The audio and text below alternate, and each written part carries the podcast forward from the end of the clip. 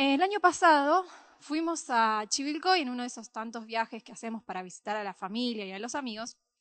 Y en esta ocasión fuimos a la casa de Flor, mi amiga de Chivilcoy, algunos de ustedes ya la conocen, la vieron hace unas semanas, que tiene dos nenes geniales, hermosos, que son Nehuen y Elías. Y en esa ocasión yo estaba tomando unos mates con Flor, como es la costumbre, esos interminables mates que arrancan a las 2 de la tarde y terminan a las 8 de la noche. Y estábamos charlando, actualizándonos. Y, mm, y en ese momento Flor me cuenta que estaba muy preocupada por Elías.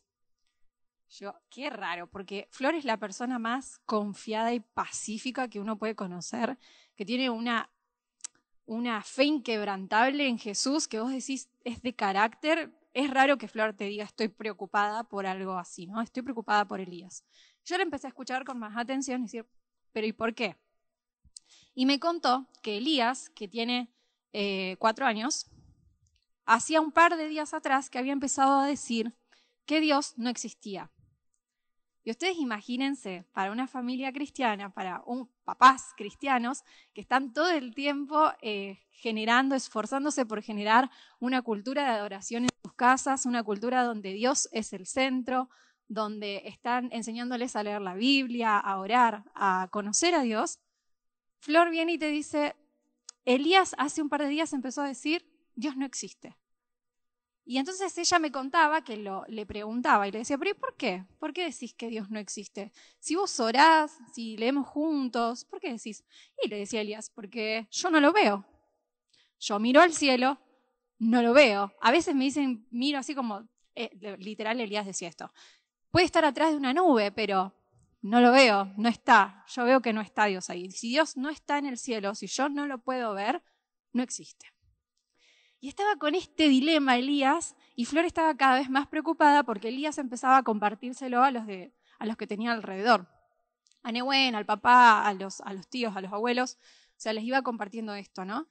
Y en ese momento yo dije, bueno, tengo dos opciones. No me parecía tan grave, les voy a ser sincera. Yo dije, se le va a pasar, porque es un niño y se le va a pasar, es una idea que va y viene. Pero yo estaba muy, muy preocupada, Flor, y dije, ok, vamos a hacer lo siguiente. Y agarré y lo llamé a Elías, que andaba jugando por ahí, y, y le digo, Eli, vení. Se acerca todo así, si lo, si lo recuerdan, siempre está sonriendo, es muy tierno. Y le digo, Eli, te quiero contar un secreto. Por eso le puse a este mensaje el secreto. Te quiero contar un secreto. Y me mira así. Miren que los niños como con los secretos es como, mmm, jugosito, quiero saber. Em, entonces me acerco a su, a su oído y le digo, Eli, Dios vive en tu corazón. Y él me mira, me mira así. Y le hago, sí, Dios vive en tu corazón y me dice, mira la, mira la mamá, y es como, ¿es en serio? Entonces le digo, Eli, poné la mano en tu corazón y escúchate. ¿Qué sentís? Y obviamente escuchaba su propio corazón latir, ¿no? Entonces le digo, ¿escuchás algo? ¿Sentís algo? Y él me dice, sí. Bueno, le digo, ese es Dios viviendo en tu corazón. Ese es Dios viviendo en tu corazón. Así, y se lo repetía, ¿no? Entonces empezó a poner contento y miraba a la mamá y me miraba a mí. Y yo le dije, ¿querés compartirle a mamá el secreto que te, que te conté recién? Y me dice, sí. Fue y le contó a Flor. Automáticamente se llenó como de mucha energía y empezó a jugar y a contar, con esta idea, a contar esta idea de que Dios vivía en su corazón. Y me quedé impactada porque fue algo sinceramente muy pequeño, pero que a él le cambió la semana y que a la familia le cambió el día.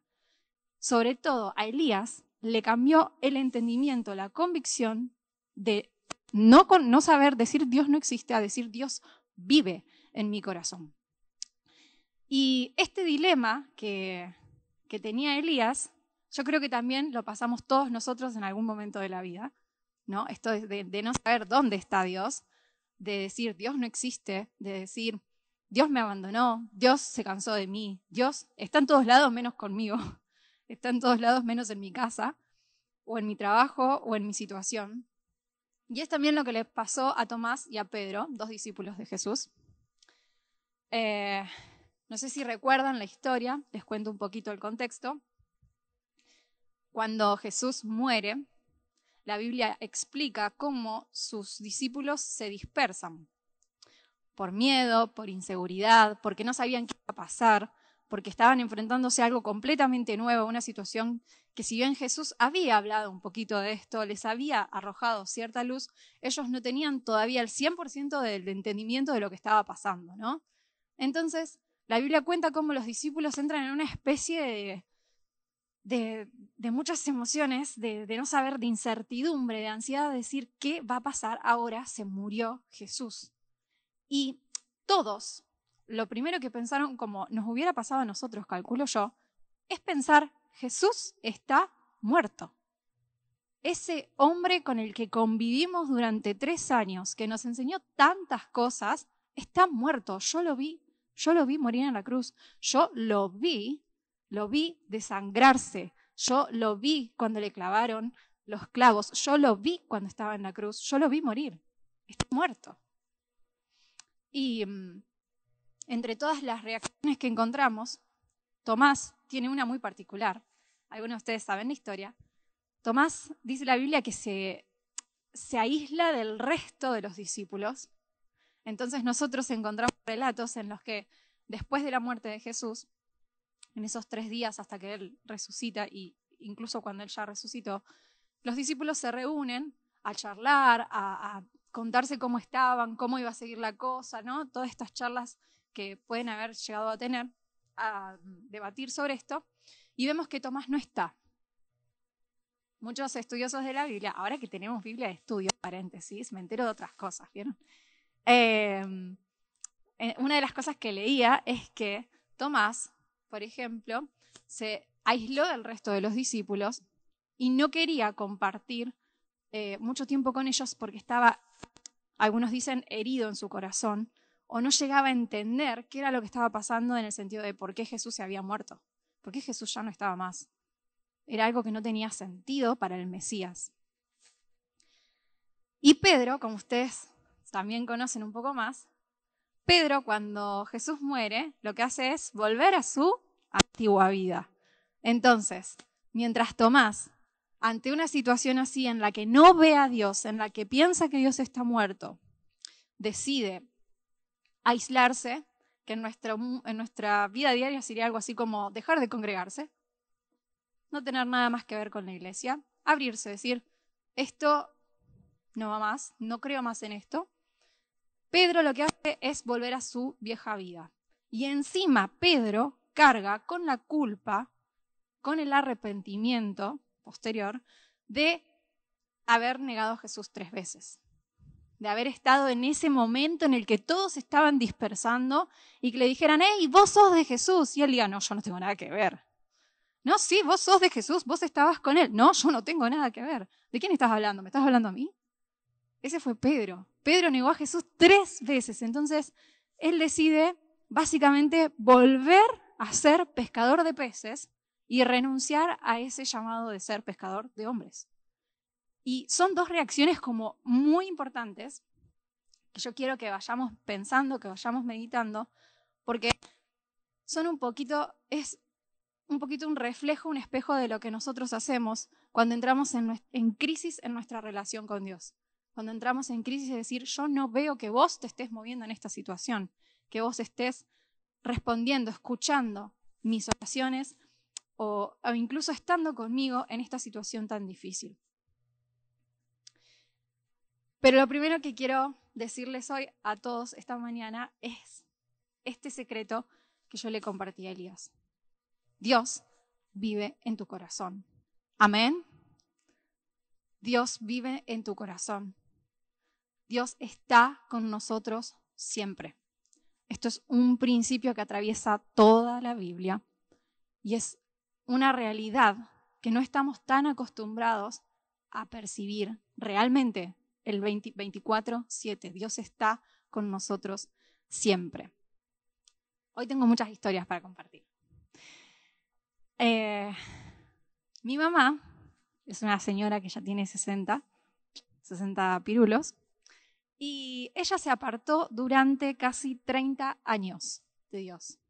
Se apartó cuando tenía más o menos 22, 23, corregime Flor, por ahí, 22, 23, y volvió cuando tenía 50, más o menos, no me acuerdo bien las edades, pero fueron 30 años lejos de, del camino de Dios, ¿no? De, como decimos, lejos de congregarse, lejos de tener una relación con Dios, pero así todo, como que en su corazón ella seguía creyendo en Dios y seguía sabiendo que aunque ella estuviera lejos, Dios siempre estaba a una oración de distancia. Dios siempre estaba cerca cuando ella lo invocaba en los momentos más oscuros. Y ella nos contaba hace unas semanas en el GBO, tal vez hace unos meses, un poco más, nos contaba que em, obviamente pasaron muchas cosas en esos 30 años en los que ella se apartó, cosas lindas, como nosotros que nacimos, que se casó, que tuvo hijos, muchas cosas, y cosas muy tristes en las que ella tuvo que eh, vivir, vivirlas sin Dios, ¿no? Eh, y cuando ella vuelve al Señor, hace un par de años, ella nos contaba que estaba orando en una oportunidad, recordando todo lo que había vivido y recordando que en una de esas crisis que se había enojado profundamente con Dios y, mm, había llegado a decirle, no te quiero volver a escuchar nunca más en mi vida. O sea, ustedes se imaginan a alguien diciendo esto a Dios, ¿no? Mi mamá se lo dijo, no te quiero volver a escuchar nunca más, no quiero volver a escucharte, cállate, no me hables más. Esa fue mi, mi mamá, esa fue una oración que ella hizo en estos momentos de que estaba apartada de crisis. Y cuando vuelve a Dios, ella eh, empieza a caminar, empieza a arrepentirse, empieza a enderezar su vida conforme a lo que, a lo que Dios nos pide. Y entonces tiene un momento nuevo de oración con Dios y le dice, ¿dónde estabas vos cuando me pasó tal cosa? ¿O dónde estabas vos cuando atravesamos esta crisis como familia? ¿Dónde estabas vos cuando las cosas se trabaron? Yo siempre estuve al lado tuyo, pero estuve callado como vos me lo pediste. Yo no te hablé porque vos me pediste que no lo hiciera, pero yo estuve con vos. Y ese es Dios con nosotros. Ese es el plan de Dios con nosotros. O sea, Dios no vino a la tierra a estar con nosotros en las buenas. Dios vino a estar en las buenas, en las malas, cuando queremos y cuando no queremos, cuando pecamos y cuando vamos a pedir perdón.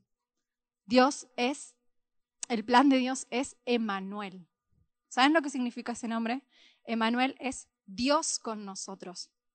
Dios con nosotros. Dios con nosotros acá siempre, pase lo que pase se inunde este auditorio, no se inunde este auditorio, Dios es con nosotros. Amén. Bien, vamos. Quiero compartirles eh, un versículo que está en Romanos 8, 31, 39. Dice así, ¿acaso hay algo que pueda separarnos del amor de Cristo? ¿Será que Él ya no nos ama si tenemos problemas o aflicciones? si somos perseguidos o pasamos hambre o estamos en la miseria o en peligro o bajo amenaza de muerte. Y estoy convencido de que nada podrá jamás separarnos del amor de Dios. Ni la vida, ni la muerte, ni ángeles, ni demonios, ni nuestros temores de hoy, repito, ni nuestros temores de hoy, ni nuestras preocupaciones de mañana. Ni siquiera los poderes del infierno pueden separarnos del amor de Dios. Ningún poder en las alturas ni en las profundidades. De hecho, nada en toda la creación podrá jamás separarnos del amor de Dios que está revelado en Cristo Jesús nuestro Señor. Creo que este, estos pasajes resumen un poquito lo que significa Emanuel. ¿no? Dios con nosotros. Y nos invitan a pensar que todos tenemos cosas para resolver. Todos tenemos problemas. Todos tenemos pecados, todos tenemos luchas, todos tenemos circunstancias difíciles. Todos tenemos también victorias y tenemos testimonios de cosas zarpadas que Dios nos regaló, de bendiciones. El tema es si entendemos que Dios está con nosotros en las dos. Cuando estamos bien, cuando estamos mal. Dios está siempre. Y esto es, forma parte de entender lo que Elías entendió, que no hace falta que yo vea y pruebe a Dios para saber que está conmigo. No hace falta que yo tenga que tener cuando yo quiero las respuestas a mis oraciones para tener fe en que Él está conmigo.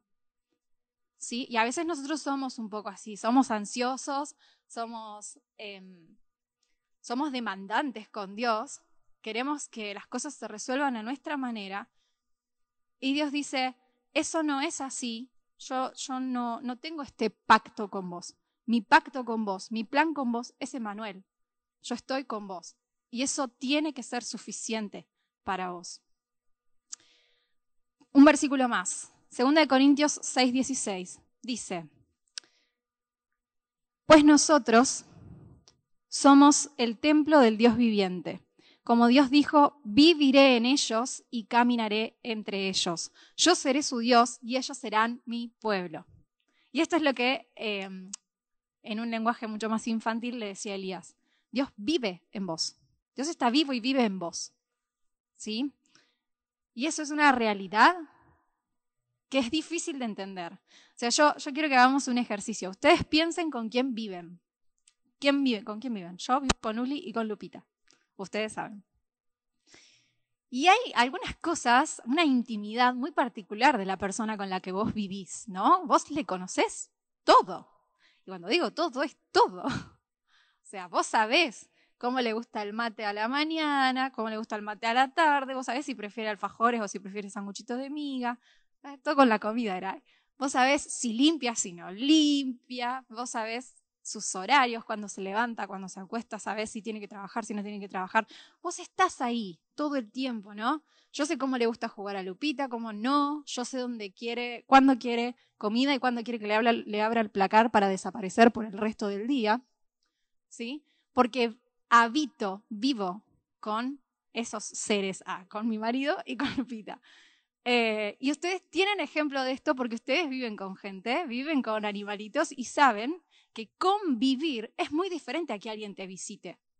Por ejemplo, hoy van a venir a casa a almorzar, ah, ya les tiraba, Emi y Lali. ¿Sí? Y Emi Lali van a ser muy bendecidos en casa, chicos, muy bienvenidos. Eh, voy, a, voy a cocinar para ellos, voy a preparar la casa para ellos, voy a hacer ciertos preparativos que tienen que ver con que ellos vienen a visitarme. Ellos van a venir, van a pasar un rato, copado rato, y luego van a volver a su casa, espero. Ah. Entonces,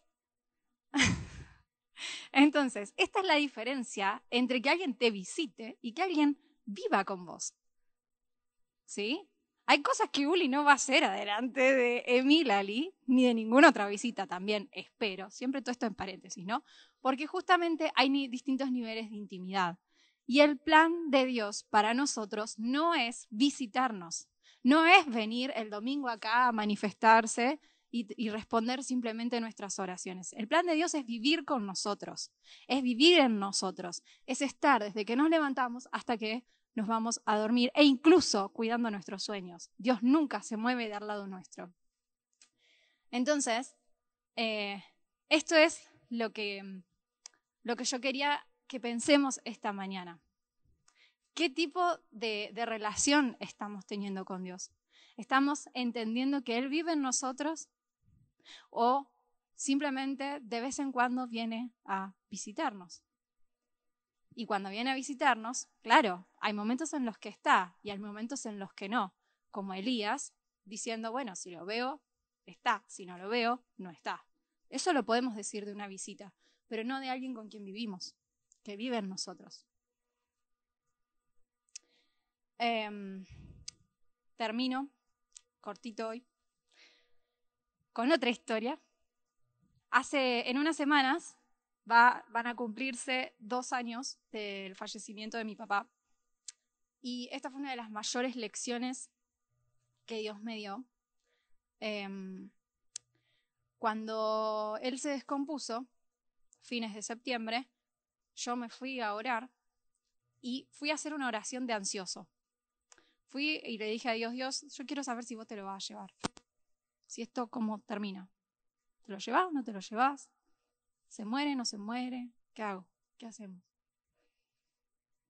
Y Dios me dio una respuesta que fue, eh, yo, yo, estaba desesperada, quiero que entiendan esto, y yo hacía bibliomancia, ¿vieron? Cuando uno abre la Biblia y dice, a ver, ¿qué dice acá? Dice, no, esto no me habla. Acá, no, no me habla. Bueno, vamos acá. No, no me habla.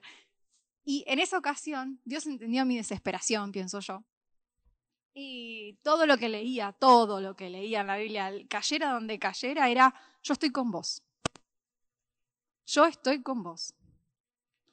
No leí otra cosa. Yo estoy con, pero decime, esa no es la pregunta. Yo ya sé que estás conmigo. No, no, pero yo estoy con vos. Y Dios estuvo todo el día diciéndome, yo estoy con vos. Pase lo que pase, yo estoy con vos.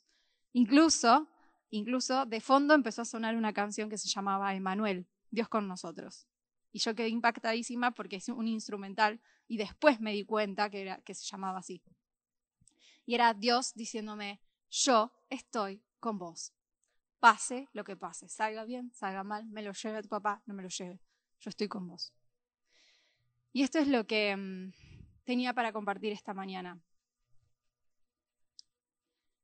De nada sirve que pasemos el resto de nuestra vida viniendo a la iglesia.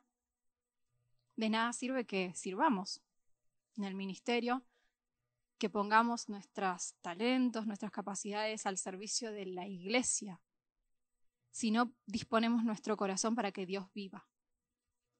Son dos cosas distintas. Yo puedo venir y servir y no tener ni un mínimo de espacio en mi corazón para que Dios viva. Entonces, lo que mm, está en mi corazón hoy es que podamos pensar, llevarnos esta, idea a casa, ¿no? Está Dios, de verdad, Dios está al control de mi corazón. Está Dios viviendo conmigo. Yo estoy dejando que Él viva. Yo, o yo dejo que simplemente venga como una visita a mi casa y, y responda, pasa un rato bueno, un rato copado, lloro, le confieso mis pecados, adoro, me, me divierto un rato con Dios, la paso bien con Dios y después yo por mi lado, vos por el tuyo. Porque eso no es el plan. El plan es que podamos vivir. Así que ahí donde estás, te pido que, que te pongas de pie, solo por una cuestión de estar más concentrado, que cierres tus ojos. Vamos a orar juntos esta mañana porque yo creo que yo creo que Dios como les decía más, más, más temprano, yo creo que Dios nos convocó esta mañana y que no estamos acá por casualidad. Tampoco creo que haya sido casualidad que el domingo pasado, y disculpen mi emoción, no hayamos podido reunirnos. Yo creo que Dios tiene algo especial esta mañana para los que vinieron a este lugar. Tal vez vos ya aceptaste a Jesús en tu corazón, tal vez vos ya le dijiste, vení, sé el dueño de mi vida, sé el dueño de mi corazón. Pero pasaron cosas que hicieron que te olvidaras que ese día Él vino a vivir a tu corazón. Él no vino a visitarte, Él vino a vivir. Él vino a decir, yo soy tuyo y vos sos mío. Él vino a decir, quiero que estemos juntos para siempre. Quiero llenarme llenar tu vida de aventuras conmigo. Quiero enseñarte una forma excelente de vivir. Yo quiero que recuerdes ese día, si ya hiciste alguna vez esta oración, que recuerdes lo que tu corazón sentía. Ese sentimiento de decir, sí, Jesús, sí, Jesús, yo me entrego, yo me rindo, yo me entrego. Y tal vez desde ese momento pasaron cosas que te hicieron pensar que Dios te había abandonado, como le pasó a Pedro. Tal vez lo negaste más de tres veces. Tal vez hubo pecados, hubo luchas, hubo malas decisiones.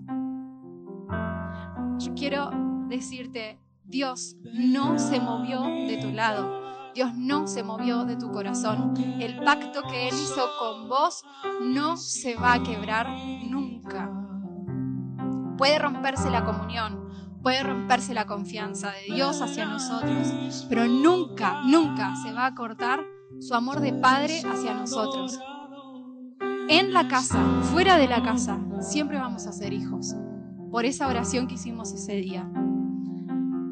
Y si vos nunca hiciste esa oración, si vos nunca dijiste Jesús, yo sí quiero entregarte mi vida, este es el momento en el que puedes hacerlo.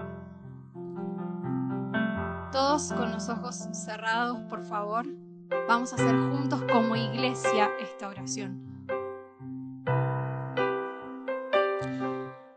Si, si estás ahí y nunca te pido que repitas estas palabras que voy a decir desde acá. Nadie va a estar mirándote, nadie va, va a estar prestando atención. Todos, cada uno en su lugar, va a estar orando a Dios en este momento.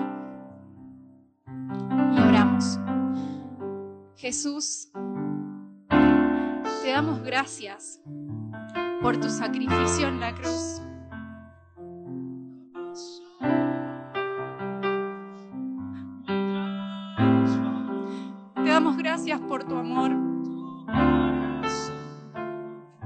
Damos gracias porque no te importó cómo estábamos. Vos fuiste hacia nosotros, vos corriste hacia nosotros. Tu amor nos abruma, Jesús. Yo hoy te reconozco como mi Señor y mi Salvador.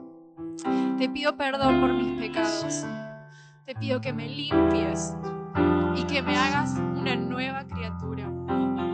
En el nombre de Jesús, te entrego mi corazón. Vení a vivir, vení a vivir. No te vayas nunca. Permitime, Jesús, disfrutar de todo lo que vos preparaste para mí. En el nombre de Jesús. Amén. Todos continúen un minuto más con sus ojos cerrados. Si hiciste esta oración por primera vez, te pido que levantes tu mano para simplemente para saber, para poder estar en contacto con vos y ayudarte a caminar con Jesús. Te damos gracias, Dios. Gracias por esta mañana. Gracias porque podemos reunirnos como iglesia. Te damos toda nuestra adoración. Toda nuestra adoración. Y yo te pido, Jesús, que renovando las fuerzas para buscarte cada día. Estés renovando, Señor, nuestro pacto con vos. Estés trayendo entendimiento de Emanuel, de que sos un Dios, nuestro Dios cercano, cercano a quienes le invocan, que no se mueve de nuestro lado en las circunstancias difíciles, que está con nosotros cuando el dinero abunda y cuando el dinero escasea, que estás con nosotros cuando aprobamos parciales y cuando los desaprobamos, cuando tenemos trabajo, cuando no tenemos trabajo, cuando tenemos salud, no tenemos salud. E insisto, cuando pecamos y cuando estamos siendo redimidos, vos estás con nosotros. Así que te damos gracias, Jesús. Gracias, gracias por tu amor. Y aprovechando este tiempo, vamos a, compartir juntos el momento de la Santa Cena. Le voy a pedir a Rulo y a Anita que pasen.